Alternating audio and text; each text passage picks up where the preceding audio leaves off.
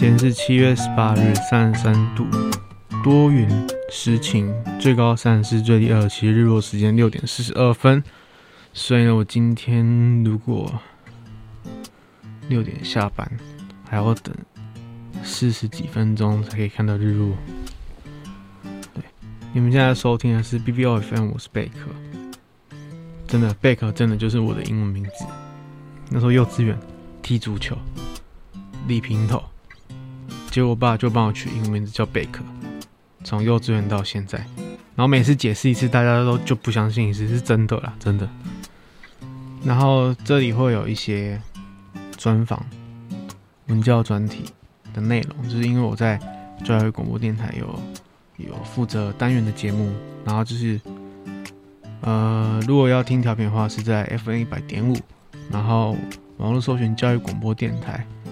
也是可以找到我节目，然后但是就是想说把这些给放在 p o c a s t 上面比较方便聆听，然后最重要的是可能在这之后还是会有可能一些简单的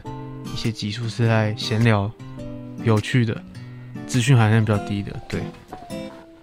没错，所以这一部这一集呢就是试播集，我那时候还想说如果这集只有介绍频道的话，好像会有点太单调。所以那时候暑假前就有人问我说：“哎、你有没有推荐的电影？”OK，那我就现在来推荐我精选的六部电影，有战争类别、动作类别、合家观赏还有爱情的。那第一部呢就是《抢救雷恩大兵》，这一部是我自己非常喜欢的一部电影，在一九九八年播出的，上映的了，一九九八年上映，然后主演是那个。什么？汤姆汉克？对，汤姆汉克。然后是的，这个这部电影是在描述就是诺曼底登陆后，然后抢救二等兵雷恩的故事。那这部电影会推荐原因是因为它的画面感，然后整个音效我觉得做的是非常的好，会让我们身临其境。而且我那时候第一次看的时候，应该就是。国中或是国小，跟我爸爸一起看的，然后我想说哇，怎么拍的那么逼真，然后就才知道他是一九九八年拍，我觉得真的是非常的厉害这样子。然后这部我觉得是很好看的，所以我现在在电影的前半段，它有就是诺曼底抢滩的那个画面，蛮长的，对，就是整个就是你会被吸引住这样。然后再第二部要介绍的就是动作片，然后这好像就有演了四集哦，然后这部的主演也有演《抢救雷恩大兵》，然后他就是那个麦特戴蒙，对，麦特戴蒙。这部推荐的原因是它是谍报的电影啊，节奏感非常强烈的电影，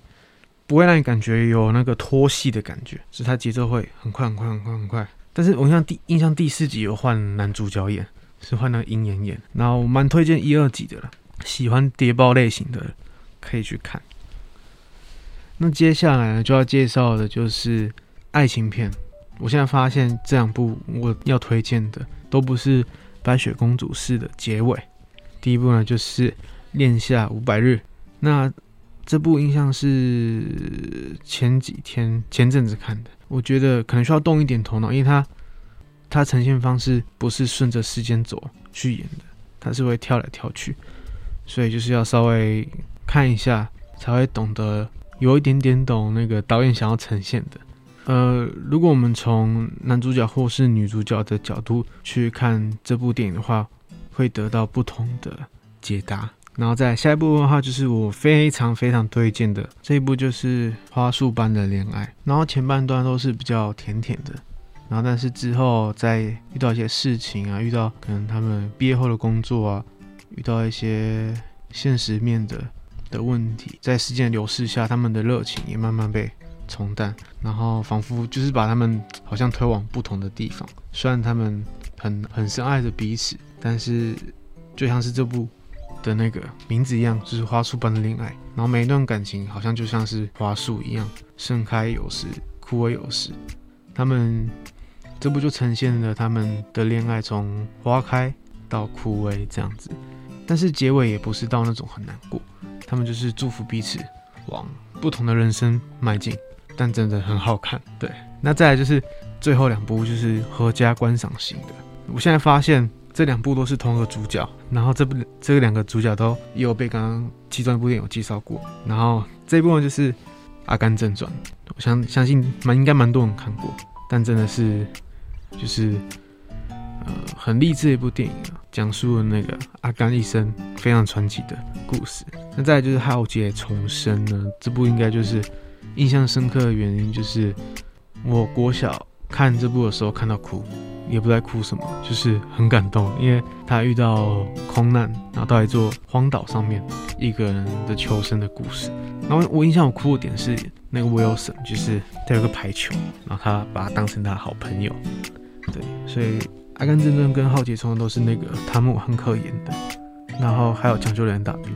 然后所以这今天这六部的那个电影推荐给你们，希望有机会你们可以看看。那如果你们有什么想要推荐的电影，也可以推荐给我。好的，那 BBOFM，我们下次见，拜拜。